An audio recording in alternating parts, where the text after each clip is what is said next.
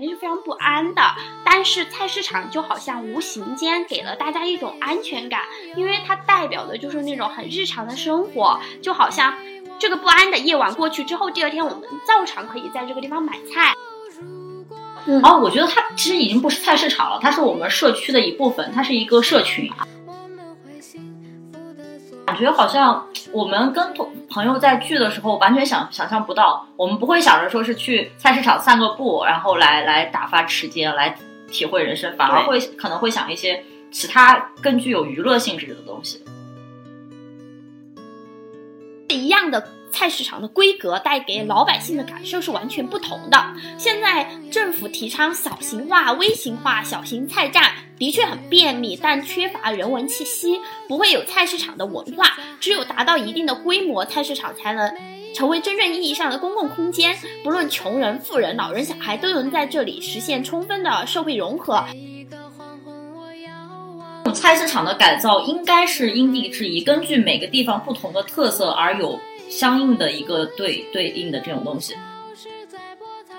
他们这种专门做菜生鲜的超市，那些摆放的非常整齐的呃蔬菜啊、水果啊，确实看上去让你就觉得哎非常舒适啊。但是，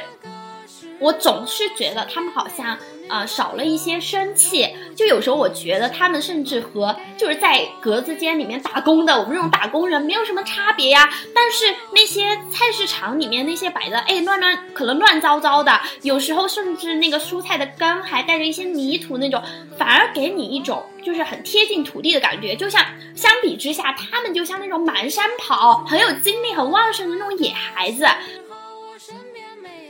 我其实是在城里长大的孩子嘛，我也一直很相信，就是城市真的会让生活变得更美好。但是那个时候，我就突然觉得，城市是不是只是让一部分人的生活变得更美好了？以及我们这一群离土地很远的人，真的就是变得更好了吗？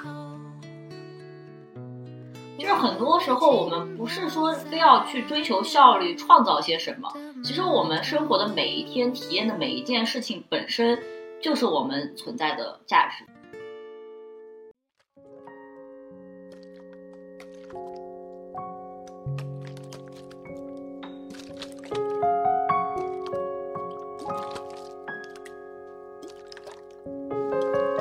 这里是由两个话不投机的人主持的一档播客节目，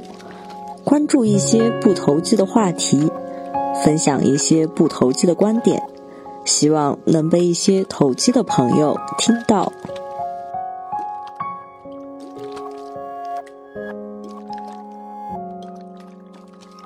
大家好，欢迎收听本期话不投机，我是欣然。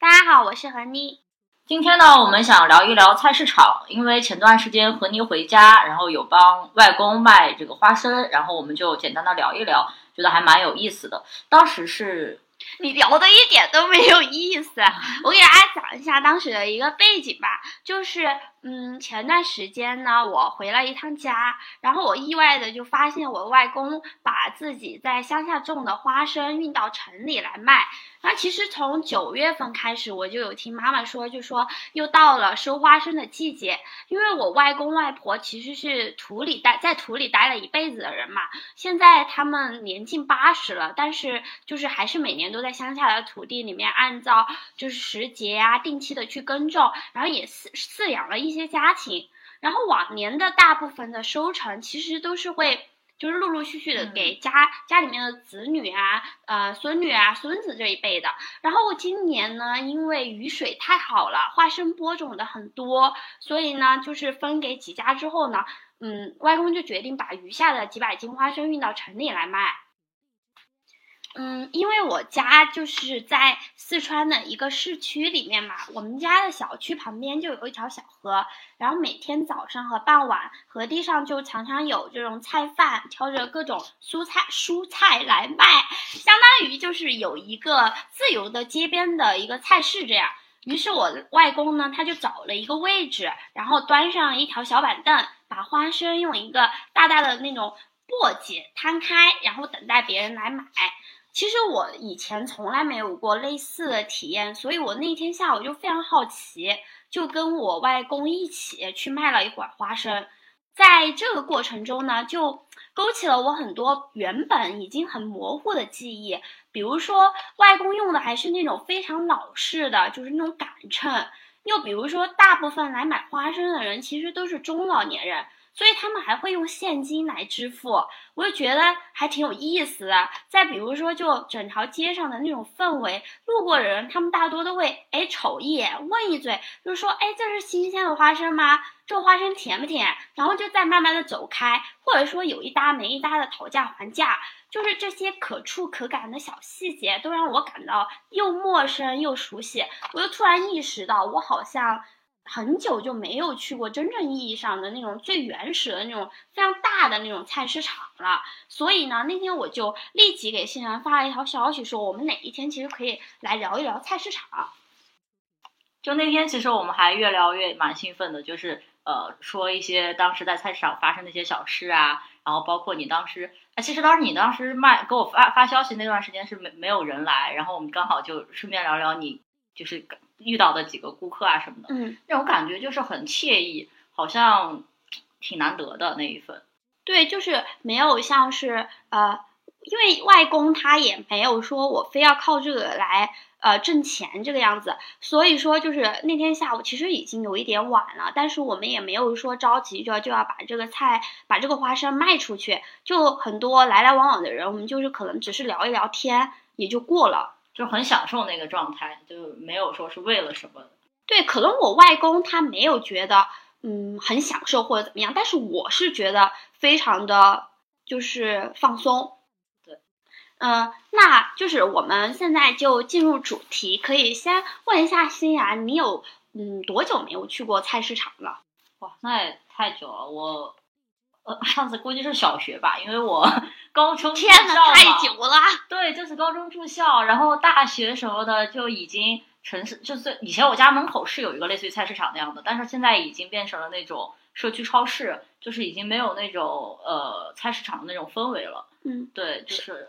基本上没有再去，是因为你现在就是也不怎么做饭。对对对对对，这也是，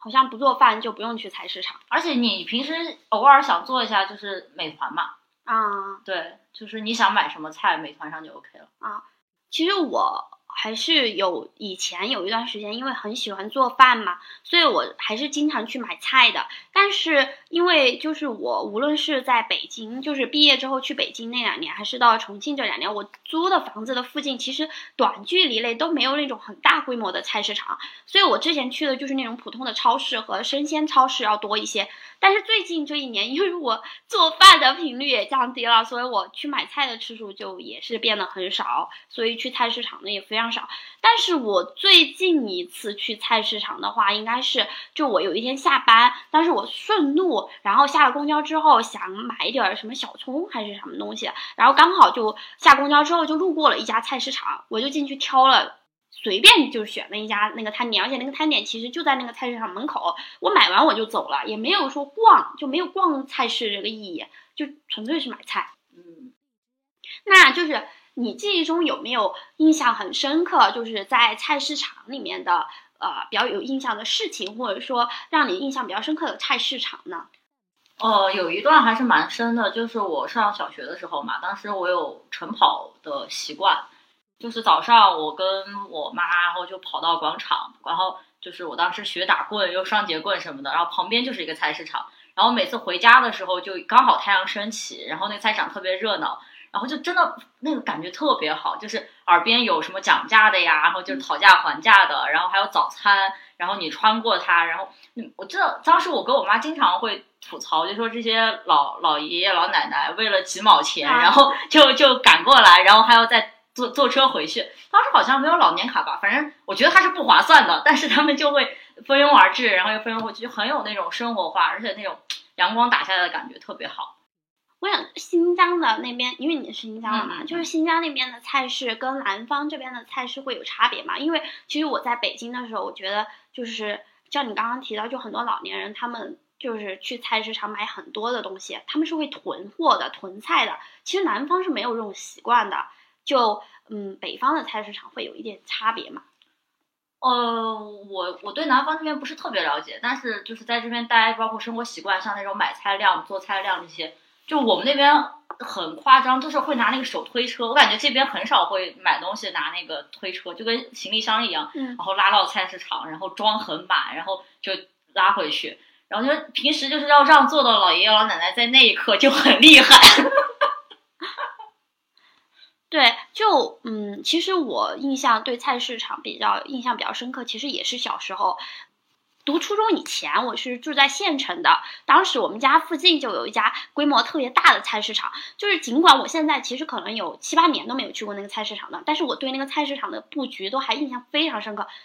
哪里是那个蔬蔬菜区，哪里是鱼虾区，然后哪里又是香料，我就记得非常深刻。因为我小学的时候，每一周可能有个四五天都会，尤其是周末，我肯定是会陪爸爸妈妈去菜市场的。那个时候我就觉得菜市场就让你经常会觉得很惊喜，因为每次进那个，我不知道北方的菜市场会不会是这样，因为我觉得南方好多菜市场都是你进那个菜市场那条路非常的狭窄，然后每天早上如果你是早上去的话，它就有那种各种什么运菜的三轮车啊，然后什么送肉的三三轮车啊，还有很多人就。就大家都是那种见缝插针的，里面上往里面走，然后但是你一旦走进那个菜市场，你就觉得天呐，别有洞天，一股烟火气就是扑面而来那种吵吵闹闹的。而且因为我爸妈就经常买菜就去那个菜市场，所以他也跟很多那个摊贩很熟嘛。我们家一般是我妈负责买菜，我爸负责买肉。我有时候就会跟我妈，有时候会跟我爸。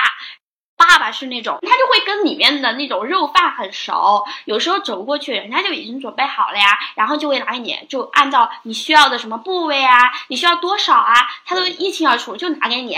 有时候还会送你一点什么七七八八的东西嘛。我妈是就跟我爸不太一样，我妈是那种，她就是喜欢。对比好几个摊点，然后去问价呀，哎，你这个菜新不新鲜呀？就是我，我爸可能买了好多肉，已经回来了，我妈还在那挑一个什么小葱啊、蒜苗啊什么的，就挺有意思的。我现在回想起来，就会觉得，哎，这一幕就很很熟悉，它就像是就刻在我脑海里那样，它不是一个静态的画面，而是那种动态的，它就是在你脑海里面的一部分。对，它在你脑海里面就是那种很热闹的呀那种。嗯，我会现在想起来还是能想到当时那种呃南方的菜市场里面，就是摊主真的非常的周到。他呃，比如说你买鸡鸭鱼，他都是帮你打整好。就有时候买鱼的时候，你就挑好鱼，摊主他就很那种果断、很熟练的把那个鱼这样打晕，然后再给你刮鳞啊、剖鱼啊。然后有时候你站在旁边看他们那个刀工，你就觉得天哪，就像什么欣赏杂技一样，我就觉得非常奇妙。所以我对小时候的这个。菜市场，我就觉得非常亲切。嗯，哦，对，就是还有一一个非常就是奇妙的体验是，零八年你知道吗？地震的时候，我们家就是那天晚上度过，当天晚上就是在那个菜市场里面度过的，就是很多周围的居民就把就是在那边打地铺。我我当时嗯觉得，因为当时小嘛，没有什么具体的感受，但是后来我有时候想到这一幕，我就会觉得。嗯，其实当时大家肯定是非常不安的，但是菜市场就好像无形间给了大家一种安全感，因为它代表的就是那种很日常的生活，就好像这个不安的夜晚过去之后，第二天我们照常可以在这个地方买菜，然后回家做饭，然后在这里讨价还价，我就觉得嗯很有安全感。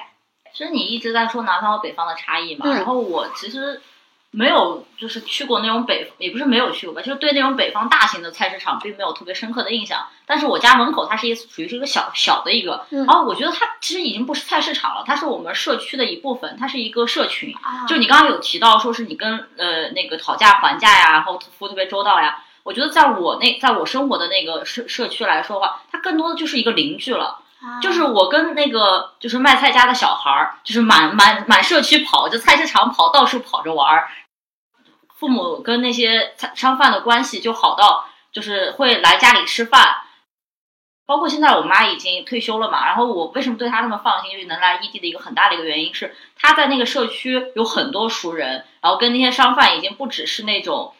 就是邻居，就是关系很好的邻居，甚至会呃出出手帮助。呃，如果你家困难啊什么的话，他们甚至会掏钱这样帮助。然后那种关系的亲和度非常高，啊，就很很好。那你是没有去过北方的那种大的菜市场吗？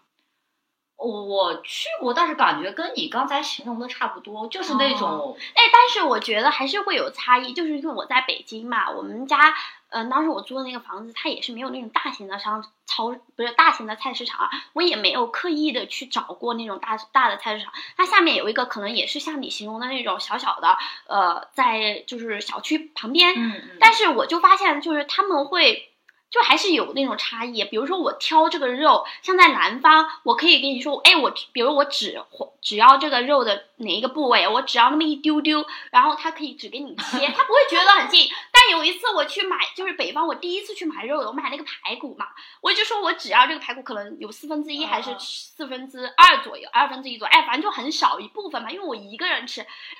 摊主就非常嫌弃我一样，就说。啊，这么一点儿，然后是是，然后我就就，嗯，对，就我们那边，我我们家买肉也是整只羊，而且回家自己剔。但是，但是对于我们这种打工人来说，一个人单身这么多，我不知道吃到猴年马月是。我跟我爸还聊过，就是因为我爸每次踢着我在旁边打下手嘛，然后我就跟我爸说，我说我以后男朋友一定要会去去剔肉。剔肉是个技术活，就是不是力气的问题。但是你知道吗？南方的老板是会帮你剔好的，知道。然后，而且包括就是南方的老板经常会有那种，就是哎什么小小葱小蒜的啊什么的，他就送你了，送你两三根。天呐，我发现在北方有时候买葱也得买一大把，我的天呐，我真的。对对对。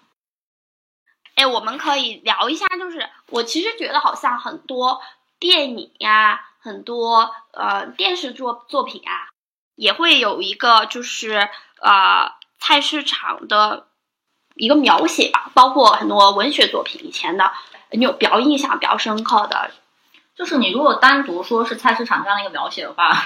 我这人记性不好，像不，就是我是有我记得有个纪录片是专门讲菜市场的啊，我就记住了，啊对，那个纪录片是好像还是今年拍的，它叫《最美不过菜市场》。然后它其实有讲上海、宁波，然后还有国外的荷兰的鹿特丹，是吧？还有东京，日本的，然后就很多城市的。然后我觉得它它就是从呃一个菜市场的特色，一直延展到它整个城市，然后地方的一些美食风俗。传统文化之类的，你会感觉很惬意、很舒适。你能通过一个，它那个片子很短，只有八到十十，最短的时候是八分钟，最长的时候就已经十几分钟，不会到十五分钟。就单集吗？对，单集超短。然后，但是你能很快的 get 那个城市的。呃，风俗，然后当时的特色，然后你就一下子就爱上那个城市，我觉得蛮好的。它里面的每一个菜式，就是每一个城市的菜式会有很明显的差异嘛？就像因为我们刚刚提到，比如说南北方的，好像我们觉得布局啊，那种氛围啊，好像差不太多。但是，比如说它这个纪录片里面会有很细致的一些小细节，会让你觉得还是有差异的嘛？有有有，就是它它呃，尤其是国外的几个菜市场都是非常具有特色的。就后面可以放在后面聊，就是说有有一个呃荷兰的有一个鹿特丹的一个菜市场，它是就是上面是公寓，然后可以俯瞰下面的菜市场，然后那个菜市场可以集合购物，然后呃饮酒，然后买菜这些需求为一体。哦，还有个学校在楼顶，就是学生就是就是在在上面有个操场，可以在操场上踢足球，然后它也可以俯视下面菜市场。那个设计师是说，呃，他们在前期用了两年时间来做调研，然后发现这就是作为一个菜市场，它的餐饮不能超过百分之五十，因为大家的主要目的还是买菜。嗯，就是它很贴近当地的风俗和习惯，然后去让浑然天成的一个菜市场建筑构造。哎，你就让我想起，其实国外的很多菜市场其实都是旅游景点。就我之前去泰国的时候嘛，他们那边就是我去之前有就有去看那个攻略。发现很多人都会推荐他们那儿的夜市，然后包括他们的那种水上的集市，其实就跟你刚刚提到那个，我觉得还蛮像的。他们也是，就是不是完全意义上的只卖菜，它也会有一些饮食区、水果区，而且它的水果区是可以直接把水果给你开开，让你直接坐在旁边吃。就嗯，对我觉得国外好像有一些，尤其是东南亚那边的城市，还蛮注重就是菜市的一个。规划和它的特色，但是北方有那种夜市早市，他们是只卖吃的那种，也是有这种地方特色的。就是当时我们你跟我说那个，就是说夜市的时候，其实我第一反应不是卖菜的，因为我们那边有国际大巴扎，就像新疆的国际大巴扎，然后那个兰州话有张掖路，它是一个小吃街，然后我觉得那种地方特色也跟这种感觉很像。啊，对。哎，但是南方其实也有这种，但是他们好像不算完全意义上的菜市，因为他们好像，因为国外的话，他们可能是融为一体，更对融合。对对对，我们这可能就是单独，比如说只有吃或者只对对对有买菜。对对呃，这么说来的话，你是对文学、影视这方面的记忆还蛮多的。其实就是我最开始跟你聊这个的时候，我当时不跟你提了一点，我们可以聊这个嘛。然后当时我本来第一印象想的是那个李安拍的那个《饮食男女》，因为他那个里面有很多就是做菜的环节，做菜的那个场景非常细致。结果我后来细想了一下，我好像它里面好像又没有买菜买菜的这个环节，因为那个嗯男主就是那个爸爸。他的所有的食材其实好多都是他自己养的、自己种的，就很原生态。后来我就想起那个许鞍华导演演就是导的那个桃姐，她其实那个电影的开篇其实就是中老年时期的那个桃姐，一手拎着那个菜篮，然后晃悠悠的从那个菜市场的那个狭窄的过道这样走过去，时不时还要问一嘴说：“哎，这个多少钱一斤啊？”然后因为桃姐她挑菜非常的就是精细，然后又喜欢讨价还价嘛，所以有的那个摊贩对他就很熟悉。他走过来的时候，摊贩就会跟他互相道：“哎，早呀，早呀，桃姐。”然后桃姐也会问一下：“哎，今天生意怎么样？”这样，我就觉得这一幕看起来就非常的平常，但是，嗯。许鞍华把它排排在这个电影的最前边儿，我就觉得肯定是非常有分量的一个这个场景。然后我我我个人感觉，它就像那个电影的那个英文名一样，就是 A Simple Life，其实就是桃姐在菜市场那个挑挑拣拣呀，和摊贩街坊互道家常的这个形象，其实就非常让你很就可以很迅速的联想到你身边的某位老人，就非常生动。所以我其实感觉现在很多电影它在营造一个平淡感，就是烟火气的时候，都蛮喜欢用菜市场的。但是我我我同时又感觉到，其实你看现代的很多电视剧，好像菜市场的这个场景会变少了，更多的是对很多是年轻人在超市，尤其是年轻人的那种爱情片啊或者什么，他们更多是在超市里面挑选什么东西。对我就觉得这个还是一个蛮有意思的一个变化。然后书的话，就是嗯，我其实最先想到的是史明志，就是在《长乐路》里面写到，就是这是一本非虚构嘛，然后他在里面写到很短的一段，这一段其实是嗯，它不是这个这本书的主题，但是我觉得呃还蛮有意思的，我我给大家读一下哈。长乐路的早早晨比中国大部分地方开始的要早。凌晨四点，载着鲜鱼的小货车开进道路终端的街道菜市场，拉开了一天的序幕。摩托车司机在黑蒙蒙、空荡荡的大街上相互竞速，车尾用松紧绳绑着大大小小叠在一起的纸板箱，里面摆满了各种的水果、蔬菜。五点，小贩们开始摆放摊位，顺便把昨天剩下的腐烂货丢到路边。不出几分钟，垃圾车就会开来，穿着淡蓝色连体制服的清洁工纷纷下车，把街道收拾干净。这一段就是呃，其实它的主题并不是描写这个菜市场本身嘛，它其实是写的，就是早上菜市场进货的这样一个过程。我我之所以放在这里讲，给大家念一下，是因为我觉得它非常的应我们今天这个主题，因为它其实写的就是呃上海这个。城市化进程中这样一个小小的一个细节，就是呃，他前面写到这个菜市场在怎样进货，丢掉这个垃圾，然后呢，不出几分钟之后，这个城市里面的清洁工人就开始打扫这个路边嘛。其实就是因为正式一天开始之后是需要保持这个街道的干净的。其实这肯定是城市化进程中它才会有的这样一个举动。我觉得这一个细节还蛮有张力的。其实跟我们之后要聊的这个菜市场消消逝，其实也有很大的一个关联。对，我们就把它当做一个本期节目的一个序幕来讲吧。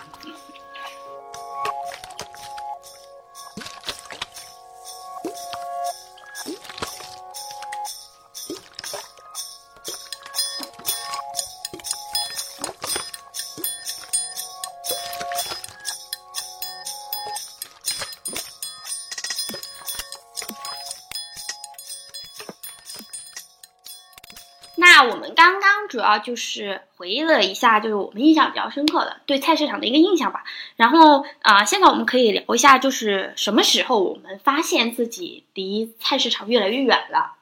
现在你先聊吧，哦，我其实没有进过。就从来没有。OK，对，就是小时候呃跟邻居玩嘛，其实那时候不是对菜市场的记忆，是对邻居的记忆。啊然后大了之后，就是整个消费习惯，包括一些意识上，就不会想着说是去菜市场体会什么，然后买菜什么的也都是美团啊这些。啊，对，啊，我我个人感觉，我好像是其实是从大学开始才离菜市场越来越远的，因为我直到初中的时候都还是呃哦，高中的时候都还是就是周末能有时间陪爸妈去菜市场，我都会去。我爸妈是那种很喜欢带我去菜市场的人，他会觉得就像散步一样就去了。但是大学之后，因为呃大学的话，你毕竟不用做饭，所以说就离菜市场也蛮远的。这个不仅说是呃距离上的远，就也是心理上的一个远吧，因为你确实没有那个需求。我大学毕业之后，因为还是需要自己做饭吃，但是我在北京再到重庆，就像我刚刚提到的，就是可能去超市比较多一点，离菜市场就越来越远了。对，对，就其实那个就，就是我还是说那个纪录片，我其实对一个镜头很很记忆犹新，是他呃主就是主人公两个人，然后他们是把呃就是开场嘛，他是把它当做一个散步，然后就是跟好朋友约着去散步到菜市场，然后体会当地的一些感觉，然后买一些新鲜的蔬菜，然后回去做。那种感觉好像我们跟同朋友在聚的时候，完全想想象不到。我们不会想着说是去菜市场散个步，然后来来打发时间，来体会人生，反而会可能会想一些其他更具有娱乐性质的东西。对我我我可能对我妈妈他们是那种就是会约着我去菜市 场的人，对对。哎，所以说原来我不是离菜市场远了，我是离爸妈越来越远了。然后我们可以就是呃，哎，那你是什么时候察察觉到这个菜市场越来越少了？没有察觉，没有察觉，没有多过。哎，我其实是有明显的感觉的，因为嗯，就是我刚刚有提到嘛，就是我爸妈很喜欢带我去菜市场。我现在回家偶尔也会陪我爸妈去菜市场，但是我就发现我以前很爸妈经常带我去去的一些菜市场，它就慢慢慢慢就不不见了，就没有了。然后再加上我，嗯，现在每到就是租的这个房子嘛，我每一次都发现我周围就是没有那种大型的超市，包括就是中介在给你介绍房子的时候。就因为我前段时间有在看，有有打算买房，所以也有中介就带你去看房。这个过程中，中介他也不会跟你提说，呃，菜市场距离你的这个小区有多近，他更多的是，比如说，哎，这门外就有超市，地铁，对对，地首先是地铁，然后是超市，就觉得，嗯，哎，菜市场没有那么重要了吗？我就意识到，对，好像是越来越少。啊、那呃，我们也可以来就是尝试分析一下，就是为什么菜市场会越来越少？对，我们从我们的一个观察来入手吧。就呃，我们先可能最开始能聊的，可能其实就是我们的一个消费习惯嘛。虽然说就是菜市场的消失，其实很大程度上是重力的一个结果，嗯但是呃，我们比较熟悉的可能就是我们个人的一个消费习惯。那我们从这一块谈起吧。就呃，现在你可以先聊一聊你的一个消费习惯的一个改变啊，或者说，嗯，对我，觉得就是这种电商是整个年轻的消费习惯，包括不只是买菜，就整个你买任何东西都大家都会习惯了在网上购物。然后那个社群美团的那个好像有一个什么团购，那个虽然是这两年才出来的，但是很符合整个消费的趋势。然后它很快就也火了，就是去呃把菜放在那个超市呀什么的，然后去拿。觉得这是整个一个趋势，也是不知道，我不知道是人们有这个习惯，所以有了电商，还是电商促进了人们的这种习惯。反正对，是这样的一个情况。啊，你个人是比较喜欢电商，对，因为因为有一个原因是我其实就是小时候从小对那个菜不是特别的熟悉，就是怎么说，就是你嗯现在好多了。就我小时候去菜市场看到一片绿，我在我眼里都长一个样。就你让我买其中一个菜回去，我可能会给你拿错，然后经常还会被父母说。啊然后如果你网购的话，其实是可以去，这上面会写，甚至他会、啊会告诉你这个怎么做更好。我 就那你可以问呀，你可以问商家呀。啊，我就社社交社交啊恐惧嘛。OK OK。其实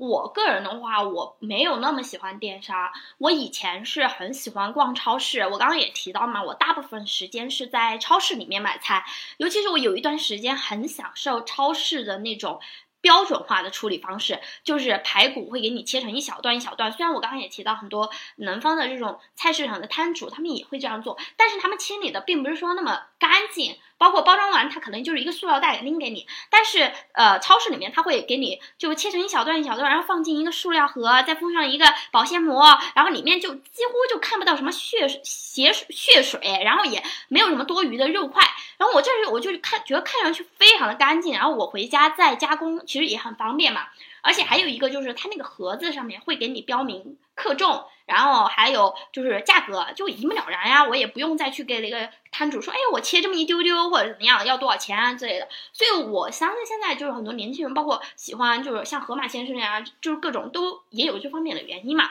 另外就是我在想，是不是因为。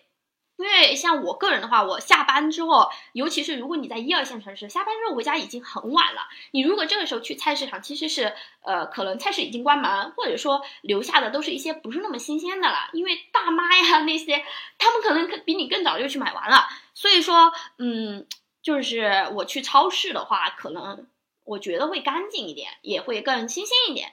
啊，还有就是更适合我的那个时间，然后。呃，但是我为什么不那么喜欢电商平台呢？是因为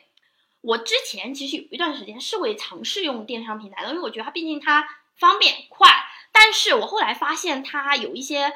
就有一些毛病吧。就因为一个是我觉得超市它至少保留了我可以去挑选的这个过程，比如说小葱我要几根，我要哪几根，呃，小葱我要这几只，然后比如这个菜叶看上去太老，这个土豆诶好像有点磕坏了。我我其实是享受这个挑选的过程的，但是电商平台你只能看，就像你刚刚提到的，我可以看见它的名字呀，我也看得见一个模板的图，标准化，就是他他拿过来就是这样。包括你看得见它的那个图片嘛，但是它不是说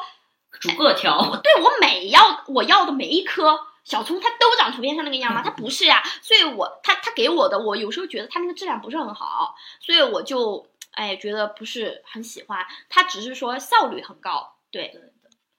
然后哦，还有就是你刚刚提到一点，就是包括我觉得就是像你，你不喜欢不喜欢做饭嘛，所以说就没有这个需求。那呃，这一点上我想延伸谈一下，就是其实我觉得现在呃年轻人其实好像就是离这种田野啊还蛮远的，离土地也蛮远的，就是我们好像觉得买菜不那么重要，那就更不用说哎我们去种一个菜。重不重要了？就是我觉得很有意思的一点在于，就是以前大家都说啊，中国人是就是到哪一个国家都永远不会饿死，因为他到哪儿都要种东西。其实这个对于你父母那一辈来说是不是适用的？我觉得是适用的。但到我们这，我们连种都不会种了吧？我连那些什么这个种子，它到底是什么季节呃开，什么季节该收，什么季节浇水，我其实真的不清楚。包括你，你能记得清什么时候是什么节气吗？哦，因为我还好，因为我之前学园艺的。那你现在还记得清吗？就记不太清，对吧？就是你就算学后后期去学了这个，你都记不清。对对对，我也是完全分不清，我就是那种什么叫呃分不清五谷和什么东西的那种人。我其实觉得蛮遗憾的。然后我给你举一个例子哈，就是我觉得这一点还蛮蛮好笑。前段时间发生的事儿，我让我男朋友去买藕。我因为我想来炖炖汤，然后呢，我就喜欢那种粉粉糯糯的藕来炖汤，你知道吗？你知道有粉藕和脆藕两种品类吗？你告你告诉过我，在此之前没有。你你你是不是你是不是？我跟你说，你被我误导了啊！就是。我一直以为粉藕和脆藕是两个品种，对啊，就因为我我我以为是，哎，我熬汤喝，我要喝粉粉糯糯的藕，我就去买粉藕，然后我炒菜吃要脆吃脆藕，我就去买脆一点的藕，我以为是这样的，结果，因为我男朋友尝试了，给我买了几次我，买回来都是那种脆脆的藕，我又很生气，我就说，我强调了我要粉藕啊，然后我男朋友就说，他也就各种去查什么是粉的，什么是脆的，就是。觉得已经很符合那个粉藕的标准，为什么买回来还是脆的？结果有一天我就回去把这个事儿跟我爸妈聊了，我就说好好笑啊，我男朋友连粉藕脆藕都分不清。结果我妈妈就告诉我说，这两天哪有什么脆藕，呃，哪有什么粉藕，就说这个是他在某一个时节才会产粉藕，那个时节过了之后，它就只有脆藕了。我我就哦、结果是自己，你知道吗？我就觉得还蛮好笑的，就是爸妈他们会觉记得很清楚，哎，哪个季节有什么菜，它是时令的蔬菜。你像我们去点菜的时候，你能分得清当季，比如说时令蔬菜，它那一栏可以有哪些菜？对，就是很可惜，就还有那种就是父母去买菜，如果是特别熟悉的话，他甚至会从下面拿出更好的品种，啊，是就是那种感觉很奇妙，就是他知道你是识货的，他不会糊弄你，然后他就会拿真材实料跟你去货真价实的给你给东西。然后我们好像就不具备这种能力，就是就我每次买东西可能会说啊，你帮我挑挑几个，哎是我也是个挑几个，对，就对就没有那种挑菜的那种乐趣了。我我觉得这个，哎，还蛮遗憾的。嗯嗯，那就是刚刚欣然你也有聊到嘛，就是说，呃，其实这个跟现在这种互联网啊、科技啊、这种电商啊也有关系嘛，就是可能倒逼着我们适应一个这样快的节奏，就是连买菜这样一个呃吃饭呀这些都非常生活化的环节，我们都把它就是非常讲究一个效率嘛，就呃，要不你展开聊一聊这一点？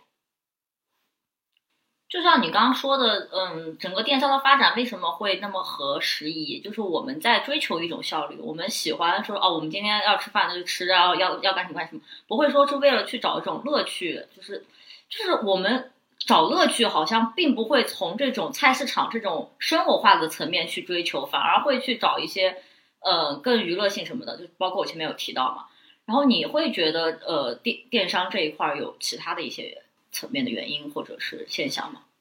我觉得你其实刚刚聊的主要还是在聊消费习惯吧。你是觉得电商是适应了我们消费习惯？其实我跟你还是有一点啊、嗯不同的想法。就因为我现在其实是在科技媒体工作嘛，其实我们也有持续的在关注生鲜电商的一个发展。其实我们这一两年写文章里面都不那么看好生鲜电商，因为它的。无论是它口碑还是它的这个盈利情况，其实都不是那么好。包括就是现在生鲜电商到现在，你看到的大部分这种生鲜电商平台，他们都是亏损的。就是在，但是又有很冲突的一点是在这一条线上，即便它是亏损的，但是一直都有新的玩家入场，包括就是你刚刚提到有美团嘛、饿了么，他们其实都有，就相当于是互联网的巨头，其实他们都有在入局。就是在这个过程中，他们肯定是会去抢占市场的，就一定会影响到我们的消费习惯，包括就是。欧瑞资讯的一个数据显示，就是从二零零九年到二零二零年，在各个生鲜销售渠道中，传统菜市场的占比是从百分之七十五点三下降到了六十四点九，电商的占比是从零点三猛增到了六点九。其实你看这个好像，哎，菜市场还是占主流，但是你看它的那个增速是非常快的，电商的增速。这个过程中是有一点互联网的这些软件是有一点倒逼我们消费习惯改变的。我之前有一看看一篇文章，他是这样说的，就是说以前大家购物的这个路线是网状的，比如说你买衣服，你会去百货，然后呢，你买日用的这种日常的用品，你可能会去大卖场；去买菜的时候，你就会去菜市场。但是现在呢，大家的消费消费习惯已经被宠坏了，就是变成一个中心点状，就是你说只要在家里面，哎，动动手指，我就可以什么都可以买到。大家就可能会觉得，哎，既然有这么方便的方式，我为什么要去菜市场辛辛苦苦的去走一趟再去挑菜呢？就包括呃，都不说年轻人，我发现就是，比如说，那你知道吗？钱钱钱大妈就风靡全国的这个钱大妈，就是他们也是靠这种很互联网的思维，他们做了那个呃分时段打折的这样一个玩法。其实就包括那些中老年人的消费习惯，可能都在这个过程中被潜移默化的改变了。从这一点上来看，我觉得，呃，电商对菜市场的冲击肯定是存在的，而且也有很大一部分原因。所以说，它和呃年轻人消费的习惯，你刚刚有提到，就是说你觉得到底是哎年轻人消费习惯才让催生了这个互联网，嗯，这些买菜的 APP，还是说生鲜电商的存在才先有了才就是生鲜电商才让大家的消费习惯变成这样？其实我觉得它可能是一个，呃，叫什么？一个循环，就一个嗯，可能就是什么来着？对，它就是一个循环，然后是一个合力的一个结果。上面我们主要聊了这两点，那下面我们还有一点可以就是要聊一聊的，其实是一个我觉得嗯、呃、比更加重要的一个原因吧。我刚刚在第一 part 的时候念念到那个史明智的这个书里面的这一点，就是它其实是体现了城市化进程中菜市场的这样一个地位和一个形象。那嗯，其实我们可以展开来聊一聊，就是呃，城市化进程中菜市场它的这个地位是不是也会受到影响啊？包括呃各种城市化进程中的政策会不会导致菜市场的一个消失的这样一个状态？我会觉得，所谓城市规划，可能就是为了呃城市的美丽嘛，所谓的建设美丽、卫生什么新城市，它对这种菜市场。之前的那种所谓脏乱差的那种形象是拒绝的，他可能会用一些办法去把它规整。嗯，对。所以你觉得它是会有影响的？主要原因就是因为它是脏脏乱差的，然后和城市的这种美是违背的。对，而且它整个在呃解决脏乱差的过程中，可能会用一些简单粗暴的方法，就是把它呃。规整到建筑物里，然后去。刚才你有在那段描述里也有嘛？就是在凌晨可能就会把这些垃圾都处理掉，在整个城市复苏之前，对他可能会用一些很简单粗暴的方法，让这个城市变得更干净。嗯，也有可能就是因为他后来觉得这个成本蛮高的，所以他觉得与其这样，不如整个把这个菜市场拆除。对对对，嗯，其实这一点就是我想展开给大家聊一下哈。呃，其实这一点我们可以从财经杂志之前一篇报道里面看出一些相关性。这篇文章其实是呃二零一八年的文章了，但是到现在我觉得非常应景。就是文章里提到的主要是北京的菜市场的一个拆除情况。他在里面有这样写道：北规院城市规划所规划师赵信今年一直关注菜市场改造。二零一五年，他参加西城区白。白塔市呃再生计划项目片区内宫门口菜市场被拆除，在那前后，东西城有多个老菜市场因业态调整疏解非首都功能被关停腾退，脏乱差和外来人口聚集的菜市场是似乎难以在城市核心区立足。这篇报道它聚焦的其实就是北京的一个菜市场。那其实我个人感觉，包括现在刚才也有提到嘛，就是。其实，在我们个人的感觉中，在近两年来，其实很多一二线城市，甚至说三线城市，它可能都有这个趋势了。也就是说，减少大型菜市场的数量，来增加蔬菜超市之类的。但是，其实像我们家所在的这个市区哈，它虽然偶尔还是会有这个城管来管理这种，比如说街道的这种菜市场，包括这种自由的菜市场，大部分菜市它其实还是有保留的。可能是因为我们家这个市区是。属于四五线城市吧，那也有很多这种路边的菜贩都是存在的，所以我其实也很想和欣然讨论一下，就是你为什么会，你有没有觉得，呃，大城市想要保留这种大型的菜市场其实更难？对，就是刚才有提到说是呃为了这种城市建设，然后其实我前两天不是跟那个菜市场的商贩聊天，是跟那种路边的那种小吃的聊天，嗯，然后就很好玩，他们每次就是。在那个地铁口卖吃的嘛，然后他们会观察，如果有城管来的话，他们就会赶紧赶紧推车走人。然后我就问他，我说那如果你不推车会怎么样？他说如果你劝很多次没有，就会收秤，反正你就是要走。然后其中有一个特别好玩，就是那个卖卖鸡的，然后当时顾客已经给钱了，然后来来来赶人，然后他就就就得立马走，然后跟着那个顾客跟着那个商贩，然后跑了一个红绿灯，然后再把鸡给他。对，就是这种，呃，当时好像也是承受城市在接受检查或者是卫生检查这些方面吧，嗯，就是国家如果对这东西很追求的话，可能就必须必然要这样。对，哎，你刚刚说的这点我也有感受，就是我们单位楼下嘛，就有一个阿姨，她每天早上推那个小推车来卖早饭，但是一个月吧，呃，总有那么一两天或者说一周，她会消失。下一周再发再发现再遇见他的时候，他就会告诉你，哎呀，上周创胃呀，就不敢出来，或者说呃怎么怎么样的，就是每次你看他就卖菜啊，不是卖菜，就卖这种小吃，卖的跟就是 小偷似的，就就可能是因为这种啊城市的管理会导致他们呃卖这些东西增加他们一定的难度，所以可能也会导致他们就是越来越多人不愿意做这个事儿，对，不稳定嘛。当然，还有一些原更宏大的一些原因，可能是，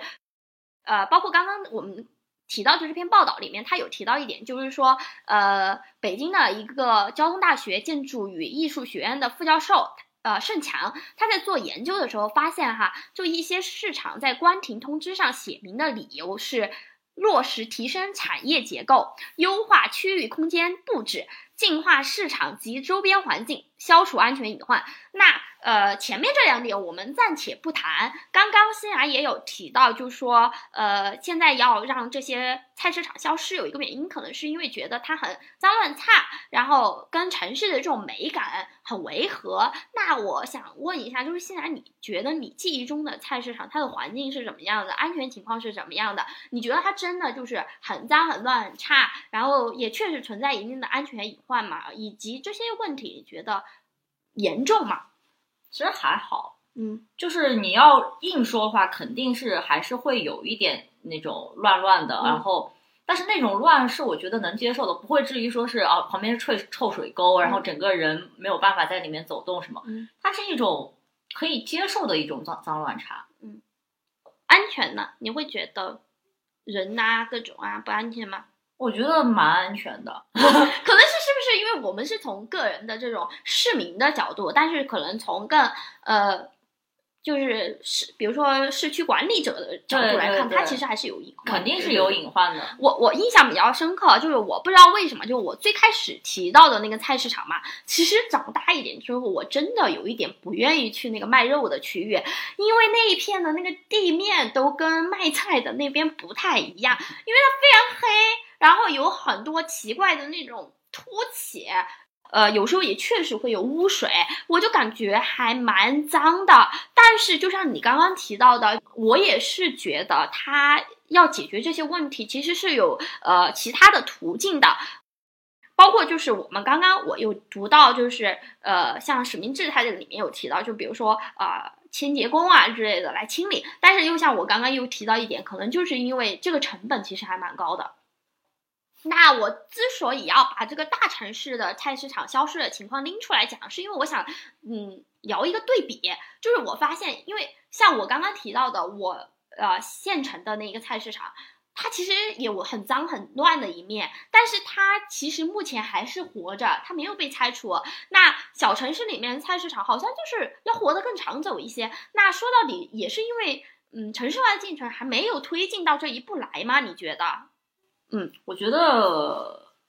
肯定是有这方面原因，就是国家可能肯定是对一一二线城市、三四线城市上的这样的一个推进会更彻底、更快速，他可能还没有说是把心思放在这儿。另一方面是呃，就是大城市和小城市的一个生活状态的区别。所谓你想去北上广生活还是回家乡生活的区别，不就是去追求那种高效、快速、成就感和那种小城市的惬意、生活化、舒适感？啊，对，啊，对，嗯，有道理。那就是我我也有看到，就是刺猬公社的，它有一篇报道里面也有提到另外一个角度，我觉得也可以跟大家念提一下，就是说，呃，三四线城市电商的这个价格没有太大的优势，就是三四线的那个菜，因为它的那个运输的那个路径可能更更更短，然后所以说它的那个成本更低，导致它的价格也可以卖得更低。哦所以说，呃，生鲜的那个低价对于消费来者来说是没有吸引力的，所以说他更情愿在当地的菜市场去买那种更便宜的蔬菜。所以说，电商的冲击没有那么大。哦，就那我们刚刚其实，嗯、总结下来，其实呃，导致菜市场消失的呃主要原因其实就有三点吧，一个是我们个人的一个消费习惯的改变，嗯另一个就是说呃电商的一个冲击，另外就是城市化竞争中这些政策的影响。那我觉得还还还有一点，还有一点就是观念问题。嗯，就像我们刚才提到，呃，一提到城市规划，一提到菜市场，然后就觉得它好像很脏乱差。就包括像我本科是学园艺的嘛，就是我其实我们班基本上家里都有地，就是我们宿舍除了我，就基本上家里都都是有钱人，家里都是有地的。对，就是但是毕了业之后，真正来从事这方面工作的同学是很少的，就是。呃，包括我有一个朋友，也不是朋友吧，就我认识的一个，他是西南大学学农的，然后他其实很喜欢大自然，很想说是带着新思想、新技术、新新东西去不那么费力的去种田，然后就是作为一个工作去收来营收。但是父母就会很反对，好像在主流观念里，大家对这种菜呀、土地呀，然后这种很传统、很乡土的东西，就会天然的不那么支持，就是不希望大家都要去追求高楼大厦，追求一些光鲜亮丽的一些职业。这也是这种传传统观念也会影响这种发展。嗯，哦，就你的意思是说，就从事这种卖菜的群体会越来越少？对，嗯。对，我觉得可能也有这部分影响吧，但是其实我觉得城里人又很向往那种城市，呃，那种乡下的那种很恬静的生活，但是其实又呃，实在是无法，就是因为从小你也没有跟土地那么亲近，其实你想到那些种田啊什么的也很累，然后其实你就是，所以说大家我觉得为什么那么喜欢李子柒啊，喜欢那些呃乡村博主的那些视频，就是。满足心理上的一个，我觉得不仅如此，就像我刚刚提到那个，就是孩子，如果如果你的孩子真的想去以种田为生，你你真的你会愿意让他去吗？如果他是这样选择，我也愿意。而且我如果真的想要以种田为生，其实我是如果按照我的性格的话，我是会跟父母去，就是。据理力争，我对我不会在意我父母要需要我做什么，只是因为我清楚的意识到我自己没法去种田，我是不适合这个职业的，就是我我确实太不呃太不懂土地，甚至不懂这些节气，从头学起，我真的有这样的勇气和有这样的能力吗？我觉得我好像也没有。包括呃，你刚刚提到这位同学，我想，如果他真的有足够的勇气，后来去了，哦，那很棒，鼓励他。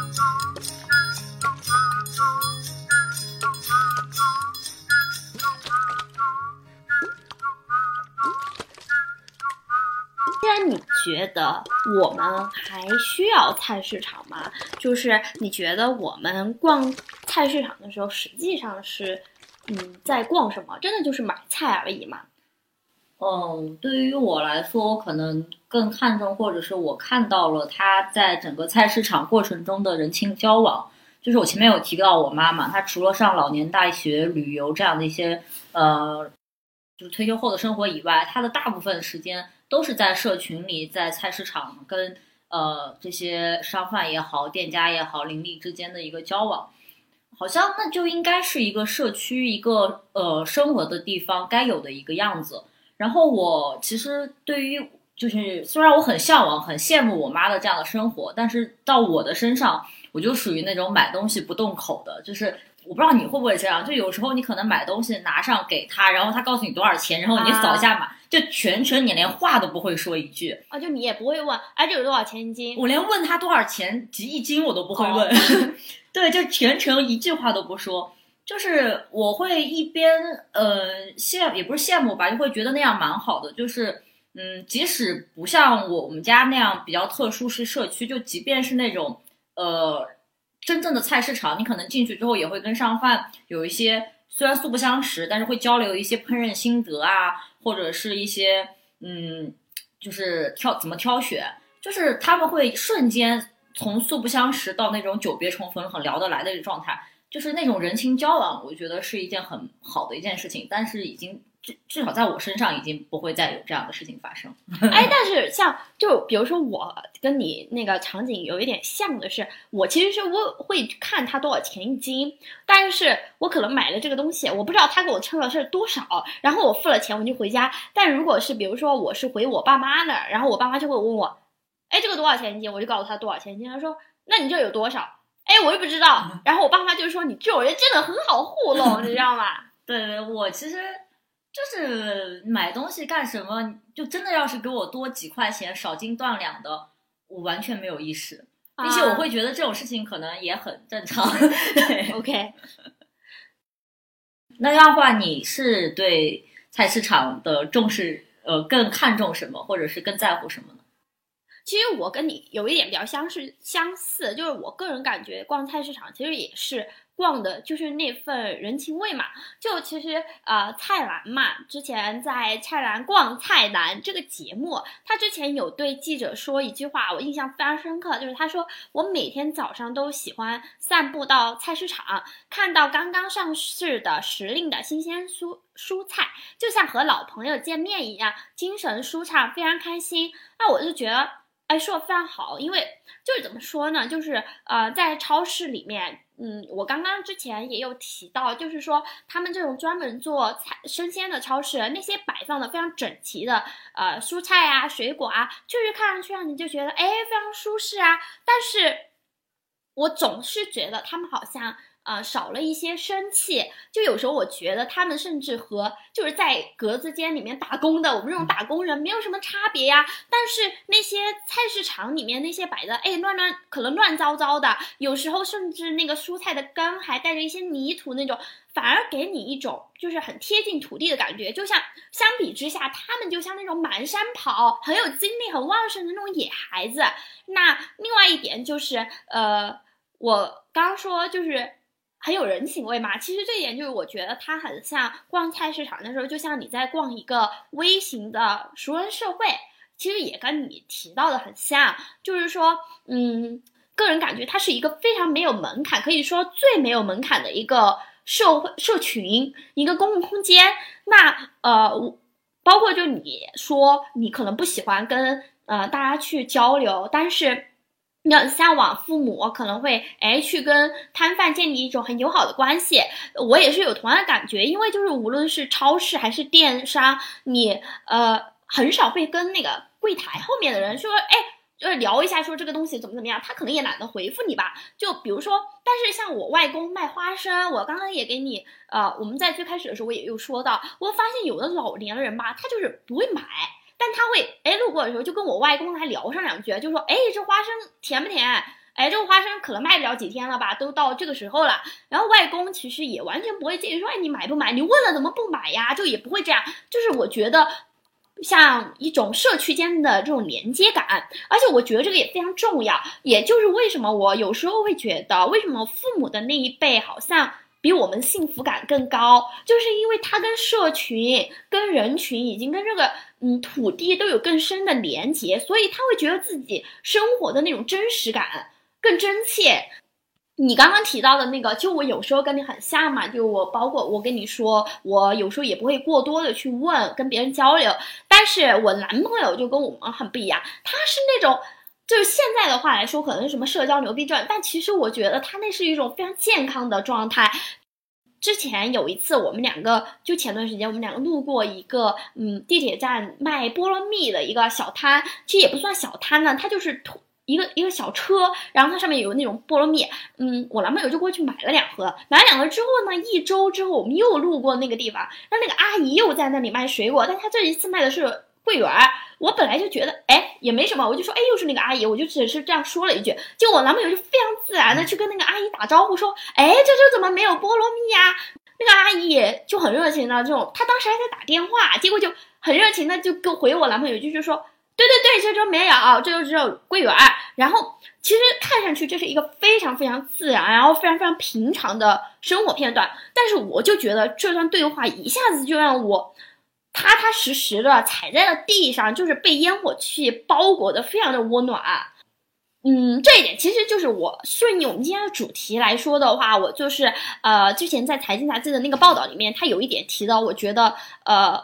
也很重要，就是说呃，他说不一样的。菜市场的规格带给老百姓的感受是完全不同的。现在政府提倡小型化、微型化，小型菜站的确很便利，但缺乏人文气息，不会有菜市场的文化。只有达到一定的规模，菜市场才能。成为真正意义上的公共空间，不论穷人、富人、老人、小孩，都能在这里实现充分的社会融合。嗯，但是其实说实话哈，我听你刚刚的那个描述，其实你们家的那个社区的那个小菜市场，其实也有达到这样的功效，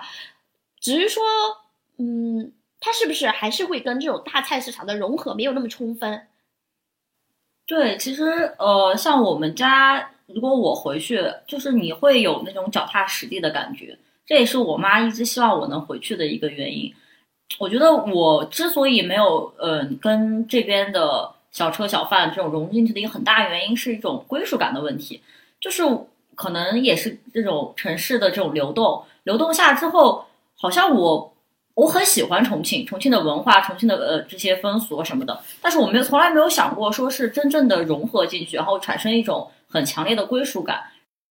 就像我们父母那辈，好像对这种呃所谓的融融合归属感会要就是要求也会很高，所以他们会往这方面去呃做，会去满足。然后我对于我来说，我可能对于一个城市。嗯，没有那么强烈的需求在那一方面。我觉得他们是因为这对于他们来说是一件非常自然的事情，嗯，但是呃，在我们这一辈，很多人是没有这种主动性的。所以说，一方面你又会很感慨说，哎，我在这个城市里没有归属感，但其实你也没有做出什么努力。我我是以前在北京的时候有非常强烈的这种感觉，我觉得我很难，哪怕这个我的社区里面有这样一个小小的菜站。呃，蔬菜超市，但是我也很难跟这里的摊贩，哪怕我每天可能都在那个里面买东西，我也很难跟这个收银员或者什么呃建立起很好的一个联系，因为我每天真的没有什么跟他交流的这个过程，我也没有这种主动性。但是，嗯，我现在在重庆，就是我发现他们有时候会主动的跟你聊一下，就是我记得很深刻，就是我。有一段时间，每天早上都在我们小区门口一家卖早餐的地方买早饭。然后有一天我去的时候，那个叔叔就说：“哎，今天怎么买少一个呀？”就是他会记得你昨天买了两个，今天你买了一个。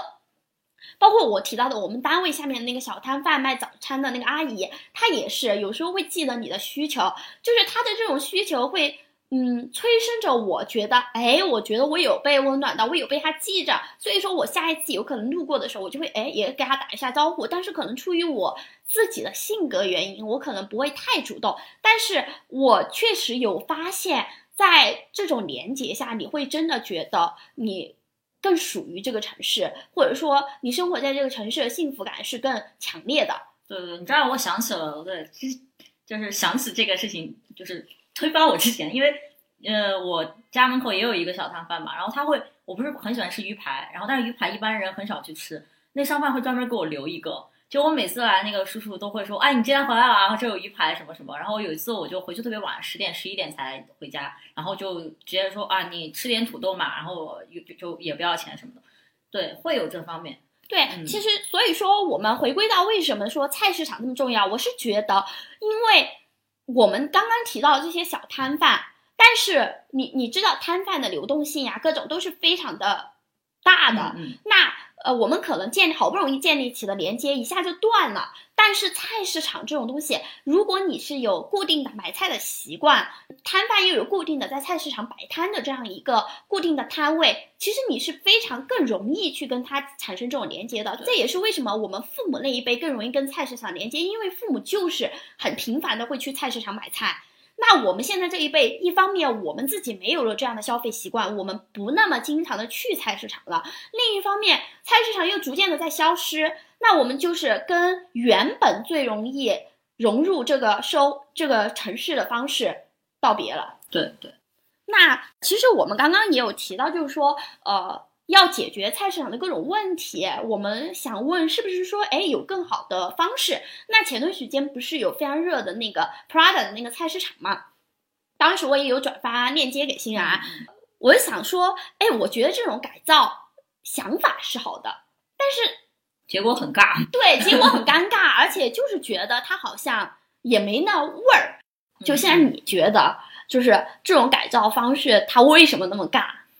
就是我其实，在前面有提到，像国外他也会去改造这样的菜市场，然后但是他们会很尊重当地的一个习惯和风俗，他会将当地人的一些呃生活的方式融入在这样菜市场里，而不是那种为了时尚而时尚，为了吸引而吸引去做一个很呃猎猎奇，也不能说猎奇吧，就是很突然，就是因为那个突兀，突兀，对，就是就是很突兀。像像我刚刚提到那个网红上，他可能有可以复制，但其实。这种菜市场的改造应该是因地制宜，根据每个地方不同的特色而有相应的一个对对应的这种东西。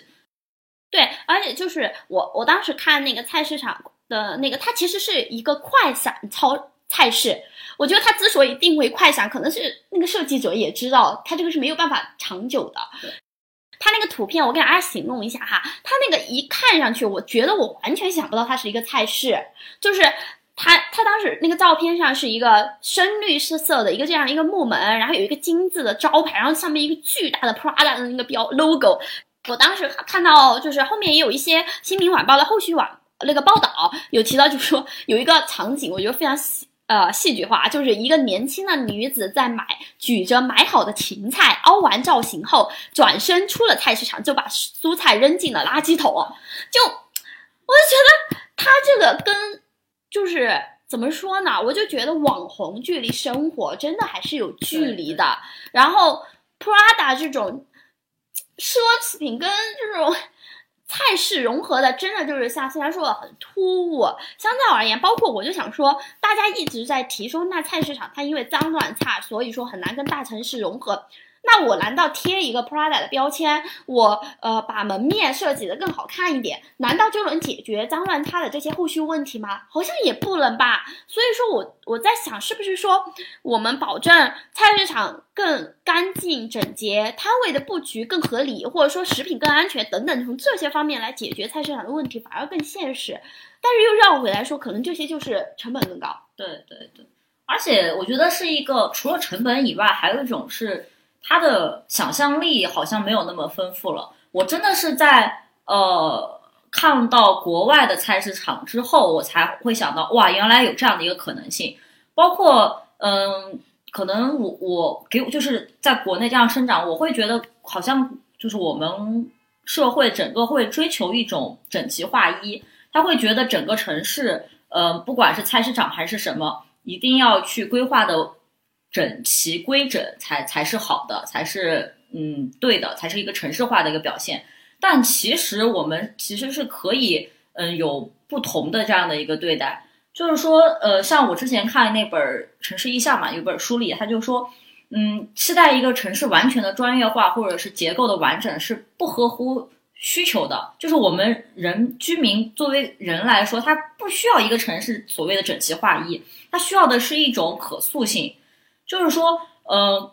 就是这种城市的规划，它不是追求一种物质上的，而是追求一种意向，就是它能提高关我们的注意力，它能有让调动我们的体验与感官，然后让我们就是去那种很吸引、很有魅力的去吸引我们，然后我们才能跟就是通过这个建筑物也好，通过菜市场，通过这种具体的来体会当地的一个增加体验感，包括像一些博物馆什么的这些东西。你可能如果真的只是做成整齐划一，它只是一个存放文物的地方。但如果它能体现地方的特色，那可能会影响就是外地人就不了解这个城市的人立马去关注这样一个东西。所以我觉得，如果嗯，当然我有点那种站着说话不嫌腰疼，就像就像你前面有说，它的成本也好，想象力也好，它可能确实存在难度。我觉得一个理想化的状态可能就是。嗯，当地人非常的喜欢，也呃融入在里面，然后能让外地人迅速了解这个城市，那是一个非常理想化的城市化的过程。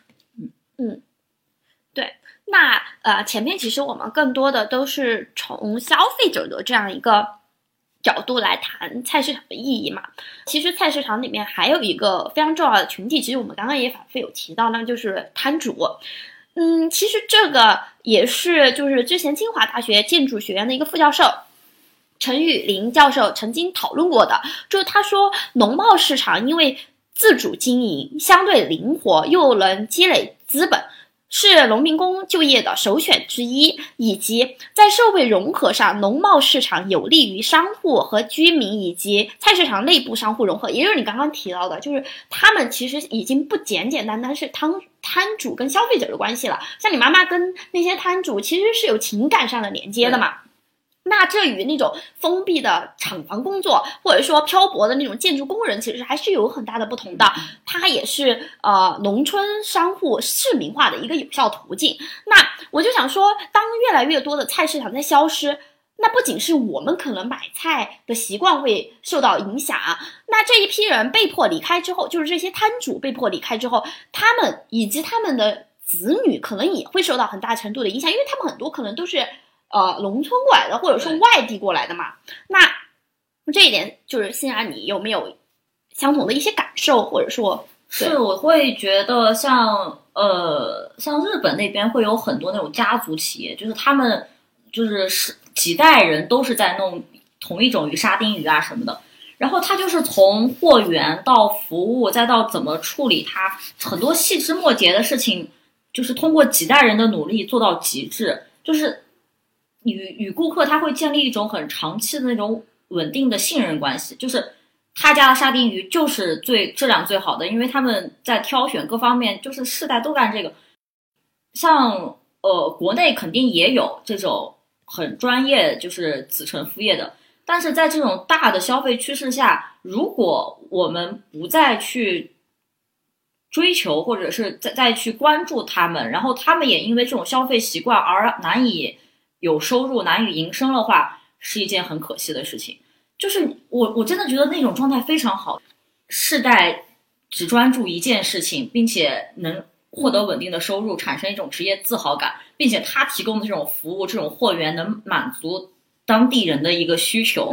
这是一种两全其美的事情。嗯，啊，对，就是其实我呃。这一点上，其实我最先想到的其实是，呃，袁林在写那本《非虚构寂静的孩子》里边有一篇，他那个名字叫这这一篇的名字叫《北京五环最后的日子》。其实这一篇他就写的是一个真实的故事，呃，他的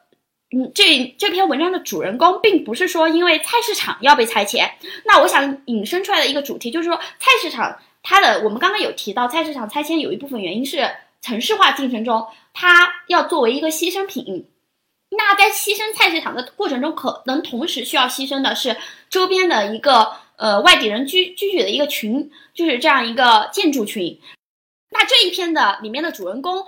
翟龙平是一个小朋友哈，其实他就是跟着父母一起到北京五环务工，父母就是靠着种菜卖菜来养家糊口。但是因为北京疏解外地人口，他们的棚屋要被拆掉，所以说棚屋被拆掉的话，菜地也没有了。菜地也没有了之后，他们所谓的外地人聚集的那个菜市场，肯定也就会慢慢被疏解掉。那嗯，他们就只能回到山东的老家，而这个过程中才。翟龙平的这个学籍呀，然后包括他们户口呀，各种都面临着相关的问题。我当时读到这篇文章的时候，里面有一段非常让人心疼，就我跟大家念一下。我今天像一个什么阅读阅读人士。我现在念的这一段呢，主要是想给大家展示一下，就是说啊，我们可能平常。觉得没有那么重要的这些距离我们很远的这些菜地，对于这些摊贩来说是什么样的重要的意义？那个书里面是这样写到的：菜地边是一家人栖身的棚屋，它和附着在路旁的其他种菜人户的棚屋一样矮小斑驳。眼下的和菜地一样朝不保夕，屋顶下空空荡荡，所有的家什和被褥都和邻居一样堆放在地头。扯着一张塑料布，以防以以防身穿黑色特勤制服的执法队深夜前来，按照多次警告过的，不由分说扒出房子。母亲和翟龙平之所以留在北京，是为了和千里的期限赛跑，抢救菜地上最后一点收成，清偿赊欠老板的地价和学校的学费。那其实你可以看出，他完全是维系他们一家的生计。那。包括就是他们一家人虽然在这里没有户口，甚至孩子只能在打工的子弟学校读书，但是这个菜菜地要离开这片菜地，要离开北京，其实是让他们非常不舍的。文章里面就写了说，翟荣平很舍不得离开这这里，妈妈就说你作文好，回去写一篇北京，我的第二故乡。然后妈妈心里面也非常的难受。妈妈在文章中文章中是这样写的。一直觉得北京挺好的，像自己的家一样，眼下却知道自己是要被立刻赶走的外人。哎呀，我就觉得非常心疼。而且这样的事情现在已经不仅肯定不是不仅发生在北京了，就是包括现在很多我们所谓的新一线城市，肯定也有类似的故事，每天都在发生。然后这个另外让我想起的就是呃我自己亲身的一个体会，就是我之前在呃。做社会记者的时候，我当时有去苏州做一篇报道，采访对象是很早之前因为一段鲨鱼的视频走红的，呃，鲨鱼弟。就我去采访的那一年，是因为他当时因为一些事情试图自杀，这个就是一个背景吧。我想说的是，就是我当时去采访的时候，我去了他家，他家其实就是在当地，就是苏州，呃，一个非常典型的外来人聚集区，那边也相当于就是有一个。呃，市场，他们家就是在那里租了一间二三十平米的房间，那个房间既是店铺，又是他们的家。采访过程中呢，我就也有去问街边的一些呃其他的店主，他们也都是外地人，他们就告诉我说，街道上大部分随迁子女都非常难以逃脱生存困境，因为一旦那个地方要拆除的话，他们就要么要回，只能回到老家，要么就是说子女只能在教学质质量低下的打工子弟学校勉强的去完成这个义务教育阶段。当时那段话对我影响冲击还蛮大的，因为我其实是在城里长大的孩子嘛，我也一直很相信，就是城市真的会让生活变得更美好。但是那个时候，我就突然觉得，城市是不是只是让一部分人的生活变得更美好了？以及我们这一群离土地很远的人，真的就是变得更好了吗？对，对，就其实他们。就算是从宏观层面来讲，他们这一群人也是在为这座城市做出了贡献，对，并且做出了很大的贡献。你我们为什么说是离了土地这么远还能有吃有喝有鱼有虾？那肯定是因为他们的努力。但是在这样的一个过程中，好像就是你刚一直提到的牺牲，就是好像抛弃了他们一样。对，就是在城市化进程中，他们肯定是对经济实力有很大的付出的，但是在。却没有得到相应的保障，就是在城市进程的下一个阶段，嗯，就好像他们的以前的这个很重要的地位突然就变了，他们就被抛弃了。我觉得这个其实，嗯，也很像就是在城市化进程中的一个缩影嘛。它身上体现的很多矛盾，其实也是很多城市化问题中的矛盾，包括说我们说的城中村，然后嗯。拆迁房各种可能它都是有相似的矛盾的，都有这一面。对，对你刚刚有提到城中村啊这些，其实我很喜欢重庆的一点就是它的一个包容性，像文化的包容性是大家都都知道的嘛。其实还有一点是我很喜欢的一点是，嗯，重庆这边轻轨，然后 它很很多情况下是上面是高楼大厦，然后轻轨下面就是一些。甚至有田，还有一些房子，然后树木那就不用说，到处都是。它的这种整个空间上的一个融合就会非常好。就是你有时候会看到右边是高楼大厦，然后左边是呃那种树啊、田啊，然后还有某一处正在拆迁，你会觉得这个城市它是在呃城市与乡村的一个融合上面做的非常的，至少是我觉得是挺好的。所以我会很喜欢城市，重庆这样的一个城市。如果大家每个城市都去保留一些地方上的这样的一个，就是去照顾到他们，而不是非要把所谓的乡村改变成城镇就是好的，这是不一定的事情。嗯，那前面说了这么多，呃，那从宏观的角度来讲，其实我们可能作为个体很难做出什么改变，啊，我们可能只能说，就是我们可能。希望自己能够更亲近土地，更提高感知力。对，其实因为对于我们来说，好像离种菜真的很远了。那至少我们可以做到，在买菜这个很生活化的细节上，我们更细腻一点，我们更精细的去挑选一下我们今天晚上想吃的菜。其实。我觉得这个对于提升我们自己的幸福感蛮重要的，尤其是现在啊，都市化的这个压力很大，很讲究效率。我有时候觉得，我们是不是每一个生活的环节都要这么讲究效率呢？是不是在我们牺牲那些呃，就是我们觉得很不必要的步骤的时候，它节省了时间是没错的，但是它是不是也省略掉了很多幸福的小元素呢？嗯，那讲到这里，我也想给大家推荐一本书，就是我之前无意之间呃逛集市的时候发现了一本书，它名字叫做《跟食生活》，是由一个日本作家早川由美写的。它里面有一段话让我觉得很美很美，也是我非常向往的生活。我给大家念一下，我真的就一频繁在读书哈。啊，我给大家分享两段吧。一段是，呃，作者是这样写的：我也是一颗种子，是自然的一部分。成为一名播种人，做着梦，在地球上生活着。人生就像织物，每日生活中的小事都是那纺线。然后后面还有一段是说，呃。过着梦想中的生活真的很令人愉快，但若是梦想的力量不够强大，就无法变成现实。在梦里，活力十足的种着田的我，就是一颗充满生命力的种子，拼命想要发出芽，结成果。而当我像种子一样与自然紧密相连，成为自然的一部分时，心头就会涌上异常的喜悦与幸福，还有松了一口气的安心感。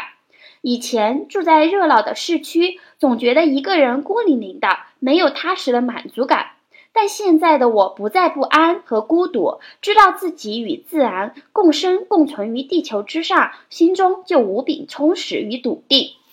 我就觉得。嗯，就我非常羡慕作者的一点在于，他非常有勇气，就是回到山林里面去自己种地，然后自己纺线，就是自己做各种能用自己双手去做的事情，过上了一种自给自足的生活。其实我觉得很多都市的青年其实是很向往这样的生活的，但是我们没有这样的勇气，包括我自己都觉得我可能没有办法做到说，哎，我完全脱离都市的这些呃便利的。条件就回到乡村去过这种生活，但是我觉得我们可以在学习作者的一点在于，就是我们可以去体会生活中那些能够用我们的双手去做的事情，以及能用我们的心去感知的那些嗯细微的生活细节吧。也就是我刚刚提到的，我们可能没有办法去种，但是我们可以去认真的去买、去挑选，以及跟。自然产生能够产生的连接，对，就是很多在想去寻求便捷的时候，去考虑这个便捷真的有必要吗？它真的能让我现在更快的得到快乐，得到幸福吗？如果不能，那我如果去花点时间做，会不会变得更好、更幸福、更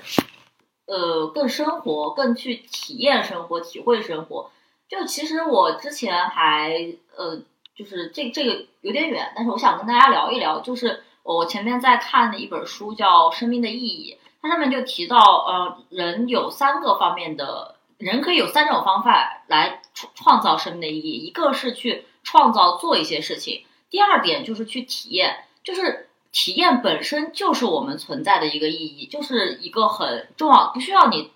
花费什么，就是它就是本身存在意义。当然，第三点是我们在面临。一些被动的事情，像疾病啊这些，然后去呃去呃适应它什么，这也是我们的存在的意义。就是很多时候我们不是说非要去追求效率，创造些什么，其实我们生活的每一天，体验的每一件事情本身就是我们存在的价值存在的。哎，对你这个其实就是我刚刚念的那一句：人生就像织物，每日生活的小事就是那纺线。其实我们就是靠这个线，这样我。围绕着我们一生，可能死的时候，我们回想起来，更多就是这些日常的。对，你说我们每一个人，除了一些伟人以外，我们每个人到底为这个社会创造了多少价值？到底有什么意义？就是很多时候我们就是 emo 啊，就会觉得到底为什么而活啊？对，就其实你不用想那么多，你你体验生活，去去去体验这种生活中的细枝末节，本身就是活着的当下的意义。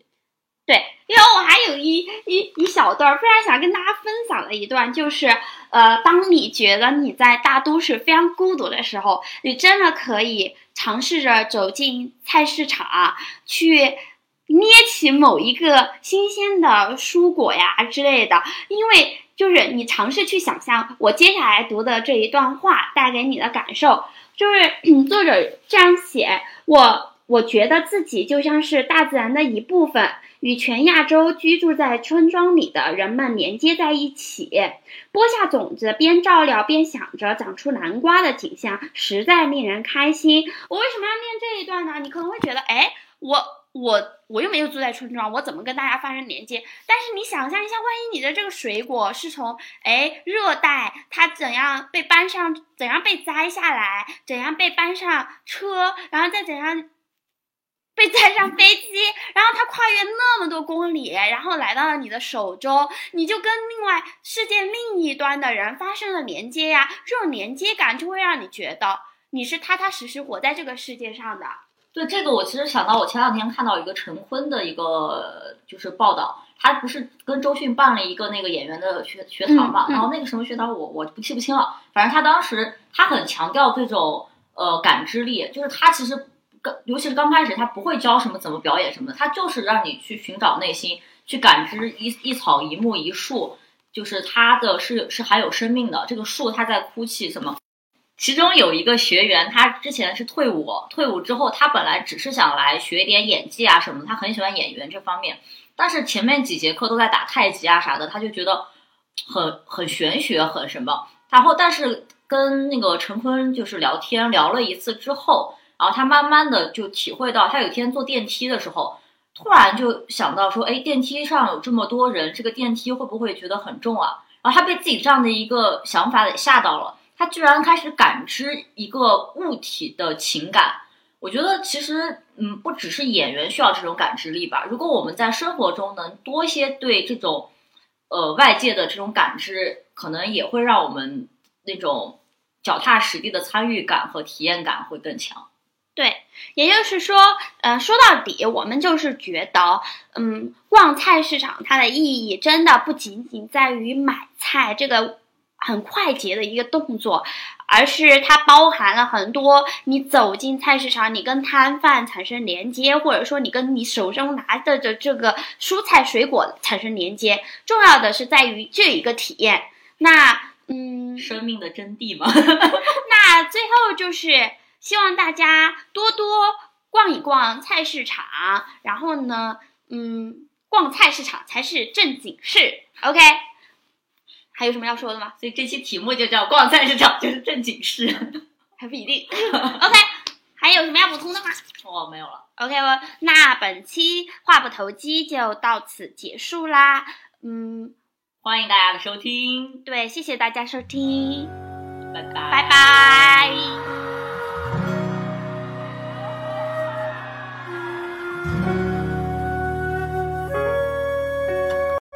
感谢大家收听本期话不投机，在苹果 Podcast、小宇宙、网易云、喜马拉雅和荔枝等平台均可收听到我们的节目。如果喜欢我们，也欢迎关注我们的微博和微信公众号“话不投机”。晒好的衣服味道很安心，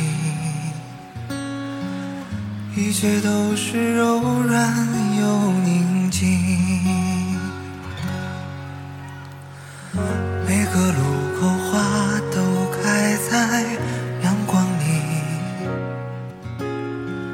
小店门前传来好听